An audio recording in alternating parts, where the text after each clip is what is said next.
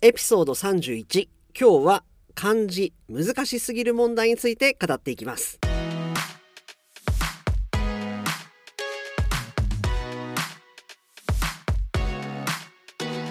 世界の皆さんこんにちは。こんばんは。おはようございます。ポッドキャスターのカイチです。いつも世界各国からカイチと学ぶ生の日本語を聞いてくださり本当にありがとうございます。今日は日本語の漢字難しすぎる問題について語っていきたいと思います。今日の放送を聞いてわかるわかる。その気持ちわかるよカイチ。と共感してくれる人がいれば嬉しいですしおいおい日本語のネイティブでもそのレベルかよと。今後の日本語の勉強の子ですね。踏み台として笑っていただいても大丈夫です。それでは今日も張り切ってポッドキャストお届けしたいと思います。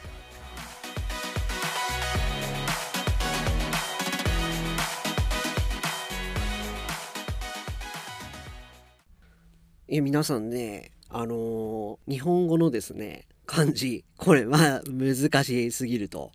いうことを今日は語っていくんですけれども、まあ、なんでこの話になったかと言いますと、まあ、あの日本で私はですねシェアハウスに住んでたことがあってまあいろんな国の人が住んでてですね非常に私はいい経験して面白くてですね実は同じシェアハウスに2回住んだっていう経験もあるぐらい好きなんですけれどもその時にですねこうリビングスペースがあって、まあ、そこにいらなくなったこう教科書みたいのが山のように積んであってですね何かなと思って見てたらまあ、日本語検定ですよね JLPT ですねの教科書だったんですね。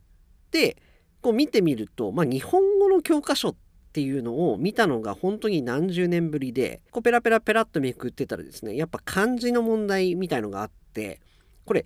結構難しいのをやってるんですよね。その時にですねいや待てよと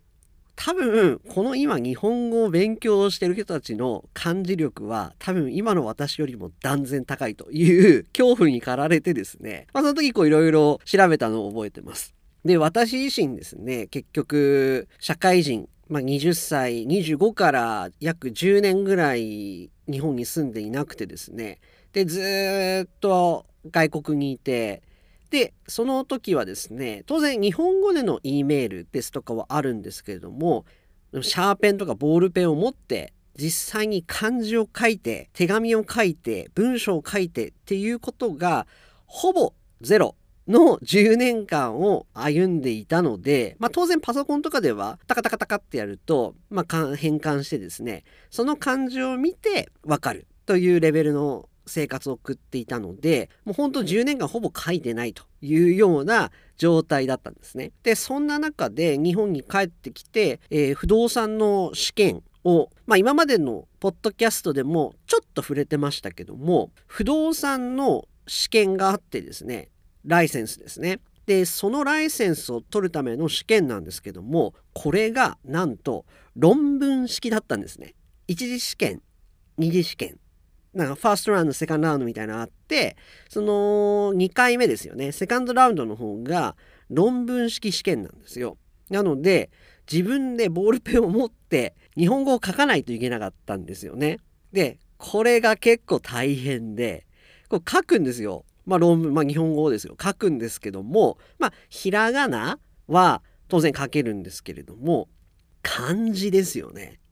これが結構難しくて忘れてるものがかなりあってですねなんかこう書いてるんですよ。で書いてるんですけどもあれ？と思ってなんか違うなみたいななんかシェイプが違うんですよ。なんか合ってる合ってる感じなんですけども合ってる感じっていうとあれなんです合ってる感じの感じってあれなんですけども全然なんかこううんなんかおかしいなっていう感じで書いてるんですよね。で、こう何度も書き直してみて、いや、違うよなみたいな。で、テストじゃないんで、携帯で調べて、あ、やべ、間違ってた、みたいな 感じが結構あって、かなりこう、覚え直すのが大変でした。で、その時にですね、多分今、日本語を勉強してる人たちは、じゃあ日本人は一体どれぐらい漢字を知ってるのかっていう疑問をお持ちのお客様いらっしゃると思うんですけれども正解ですこれは調べました私そしたらですね一応高校ですねハイスクールを卒業する時までに約2000個の漢字を勉強してるということですね。で、まあ、当然小学校中学校高校に分けて勉強しているので、まあ、なので日本語を勉強してる人ってあれですよね。その日本語検定みたいなやつですと多分一番難しいの1000個とか覚えないといけないんで大変ですよね。大変ですよねって他人事なあれなんですけども。なので私たちは大体日本人はちゃんと勉強してればですよ。2000個ぐらいの漢字を、まあ、書ける知ってるっていうものですね。でここでどうやって漢字を覚えたのか。っていう疑問を持たれる方もいると思います。でどうやって覚えたか。これ結論から言うと人それぞれだと思うんですけど私は漢字ドリルみたいのがあって同じ漢字をこう何回も書いて、えー、先生に提出してみたいな。夏休みの宿題で夏休みの宿題がなんか漢字書き取り100個みたいのがあったんですかね。結構ずっと前の話なんで。なのでこう漢字を書いて何回も書いたりですとかしてこう提出して。あとは国語の授業で漢字のテストみたいのが毎回あってですね。例えば英単語みたいなあのボキャブラリーテストみたいのであるような感じでスペリングテストみたいなので漢字のテストというのがありました。ですので国語の試験のなんか第1問みたいなところでだいたい 10, 10問ぐらいですよね。は漢字の問題だったりとかしました。であとその他にもなんか日本国内だと漢字検定みたいのがあるのでこう漢字をどれだけ覚えてるかっていうのがあります。じゃあ全部この私カイチはじゃあ2,000個全部書けるのかっていうと正直な話いいですか？これあんまり言いたくないんですけど正直ほぼ書けないです。当然あの簡単なやつですよね小学校1年生とかで学ぶ12345とか当然書けますけども正直もう私の日本語のその書くレベルは相当低いので書けないです。じゃあどうやってその新聞とか例えば文字とかを読んでるのかっていうとこを今日はご説明させていただいて私の頭の中をですねどうやってじゃあ海地は日本語を読んでるのかどうやって海地はその漢字を認識してるのかっていうのをご説明していきたいと思います。当然もっともっと頭のいい人いますし多分あの日本人以外の方でこうやって漢字を覚えるこの漢字を分解してここはこうだここはこうだみたいな YouTube の動画があるのでどうやって覚えるかとかですとかその効率的にあの日本語の資格をうまく取りたいっていう人はですね実はここの今日のポッドキャストよりもまずはそういう YouTube を見てもらってただネイティブの私日本人の一人としてどうやって海地は漢字を認識しているのかっていうのを今日ご紹介していきたいと思います。ではじゃあ私の頭の中をご紹介していきます。頭の中をご紹介していきますのはあれなんですけども答えから言うとかなりこう連想ゲームに近いなっていうふうに思ってます。これはですね漢字を1個だけ見るとまあちんぷんかんまあ大体まあこういうもんだろうなとわかるんですけれどもなんかこう2つ組み合わさってですね漢字ってこう構成されていることが多くて2つこう揃ってまあどんな意味なんだろうなっていうのを結構覚えてます。え書けないんですけれどもその漢字を見るとわかるっていうレベルですね。なので例えばその漢字ですよねその漢字っていう2文字1つ目の「漢」っていう字と2つ目の「字」という文字なんですけどもこれはですね、まあ、いろんなこう場面で使われまして2つ目の「字」という文字の字ですよね。これはまあ書いたり字文字の文字の文字の字を表すので、まあ、文字って時出てくるとあ分かりますし漢字って出てきても分かりますしローマ字って出てきても分かりますしまあいろんなところで出てくるのでこう応用できると言いますかなのでこう2つ同時に覚えている漢字が多いのでこう1つだけだとわからないんですけれども2つこう合体するとわかるみたいなものがかなりあります。例えば YouTube 話が出たので動画という漢字があります。これも2つの文字で構成されているんですけれどもまず一番最初の漢字が「どう」ですね。で2つ目の漢字が「が」で2つ合体してですね動画なんですけれどもこの最初の「どう」これはですね動くという意味ですね。ムーブですね。えですのでこれをですね動くと考えると例えば運動もそうですしなんかこう動くものですよね動くものに対して使われることが多いので、まあ、この文字を見るとあなんかこう動くものなんだろうなっていうのがイメージできます。で2つ目の「が」これはですねピクチャーみたいな感じですよね。例えば壁画ですとかあとは漫画もそうですよね。こうなんか絵みたいなピクチャーみたいなものがそうなんだろうなっていうふうなことを推測できます。なので一つのも漢字だけ出てくるとなんかよくわかんないなっていう感じなんですけども2つ漢字が合体すると、まあ、大体ああなるほどねっていうふうに分かるような仕組みになってます。そういうふうに頭がもうできちゃってるっていうかそういうふうに勉強してきたことが多いですね。なので漢字を覚える時はですね2つセットで覚えると非常に効率がいいのかなというふうに思います。まあ当然あの 3, 3つの漢字でできてるものもありますよね。例えば日本語ですとかありますし英語みたいな、まあ、英語は2つか2つなんですけれどもこういった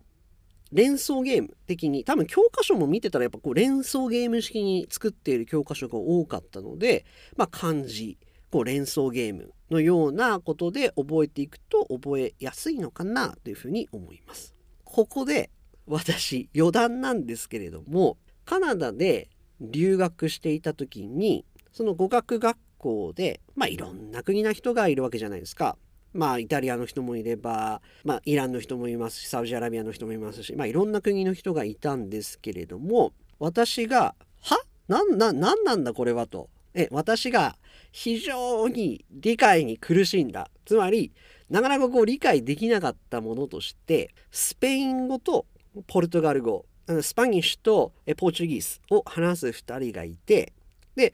私の中ではですね、まあ、スペイン語とポルトガル語っていうのは、まあ、似てるっていうのは分かるんですよ。似てるっていうのは分かるんですけどもこの2つの言語をこう話してなんか分かり合ってるんですよね。こう全く違う言葉を喋ってて分かってるんですよね。でこれがですねすごいなと思ってで例えばその英語と Spanish を話してまあ多分ちょっと分かり合うと思う合う場所はあると思うんですけども結構こうなんかなんか分かっちゃうんですよ。分かっちゃってるんですよ。2人で喋ってて。で俺これ何なんだろうなと思って。これ、まあ、単語が似てるとかそういうことだったらしいんですよ聞いたら。じゃあなんでそれじゃあ Spanish と Portuguese の話してる人は全く違う言語を喋ってんのになんか分かっちゃうみたいなこと言っててそれはあだから似てる単語があるから分かり分かり合えてるんだなっていうのは非常にあの納得はしてるんですけどもなんじゃそれと今でも思ってます。これだから聞いてくれてる人もしスペイン語喋れる人で、まあ、ポルトガル語ポーチュギースもこう2つ喋れる人でこうなんだよっていうこう何ですか納得できる感じがあればぜひぜひいつかお便りいただければと思いますけれどもでそこで思ったんですよ。日本語と中国語っていうのは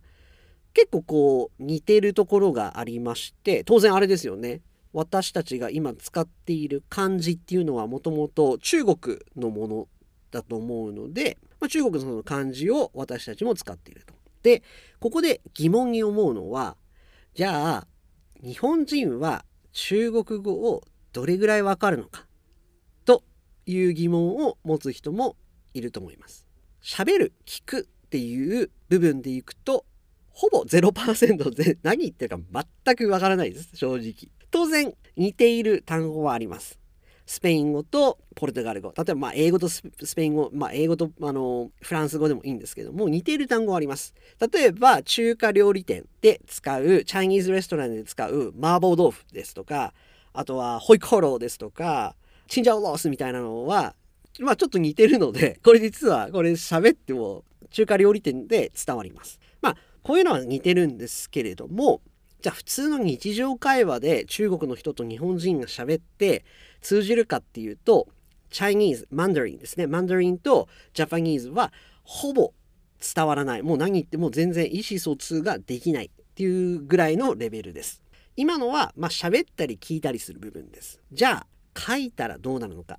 っていうところを今日ご説明したいと思います。これはですねあの私中国語を勉強してないのでもうざっくりもうファーストインプレッションなんですけれども中国の方大体どれぐらい漢字を知っているのかっていう調べたんですね。そしたらですね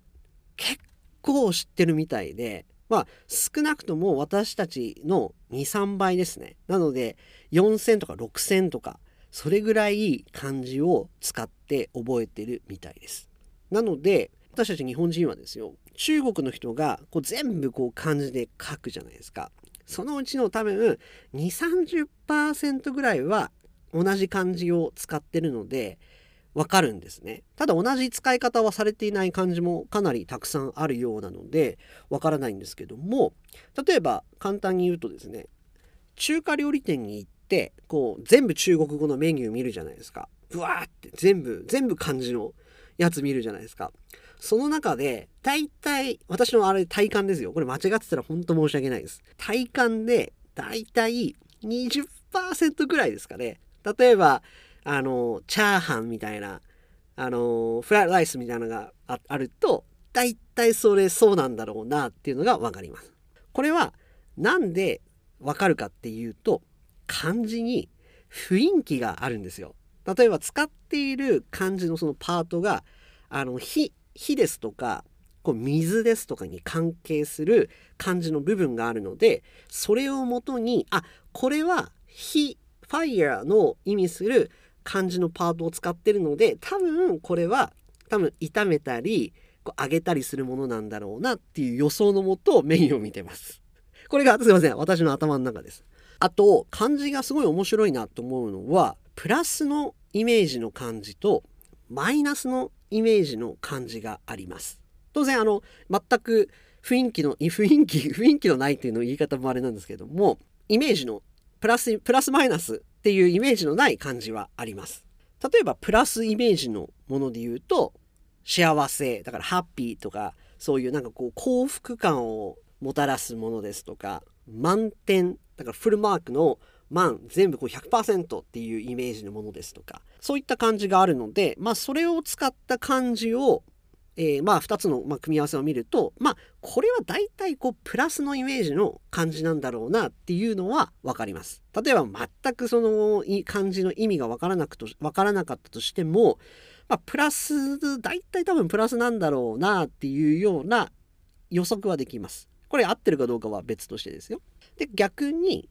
マイナスのイメージのマイナスのイメージの漢字ですよね。これはよくあの病気ですとかあとはま殺すですとか、まあ、あんま使いたくないんですけども kill みたいな感じですとかこう病気の漢字ですとかこう病っていう感じですとかそういうのを使っているものを見るとあこれはちょっとマイナスのイメージの漢字だからなみたいな風に思います。思いますっていう認識します。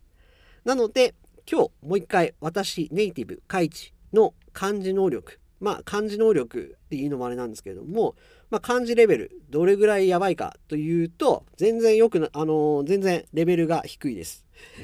レベルが低いですっていうのもあれなんですけども全然漢字書けません。漢字本当多分今漢字勉強してる人とあの漢字のその点書き方ストロークみたいなのでこう勝負したら負けちゃいますのでただ書けは書けないんですけれども漢字をパソコンでこう打ったりですとかあとは新聞で漢字を読むとそれは意味がわかるというぐらいのレベルでございます。まあこんな感じで普通に喋れますしね日本語は。なので、まあ、それぐらいのレベルではございます。で最後にですね、まあ、私の周りのでは日本人以外の外国の人ですね外国でま日本語を勉強してる人に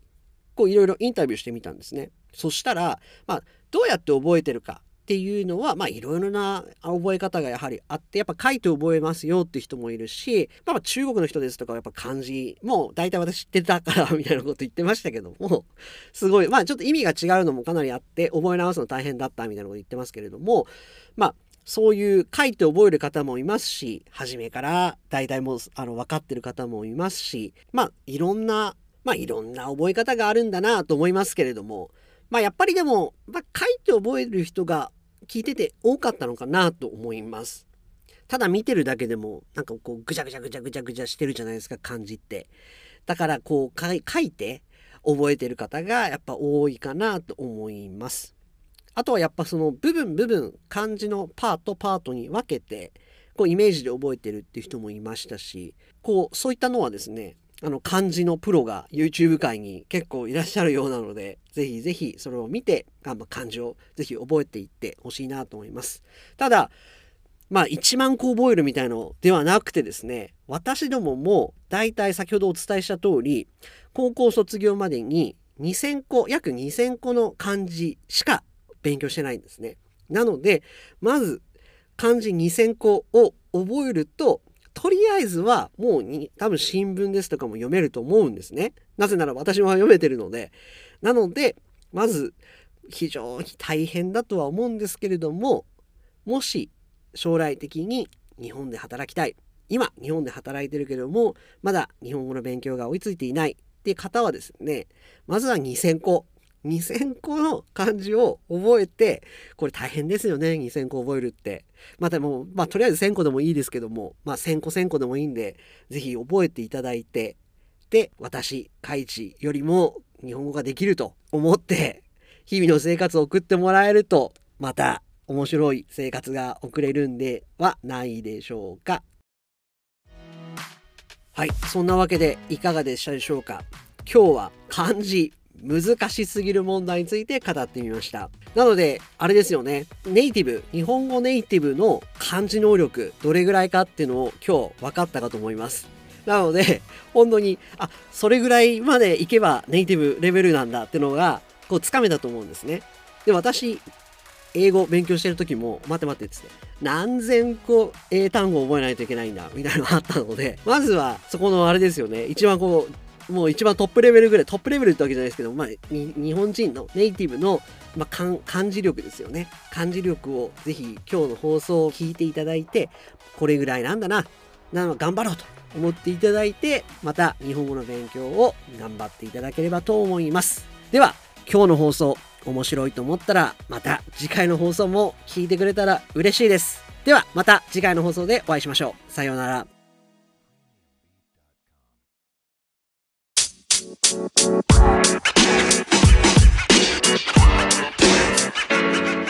man. You.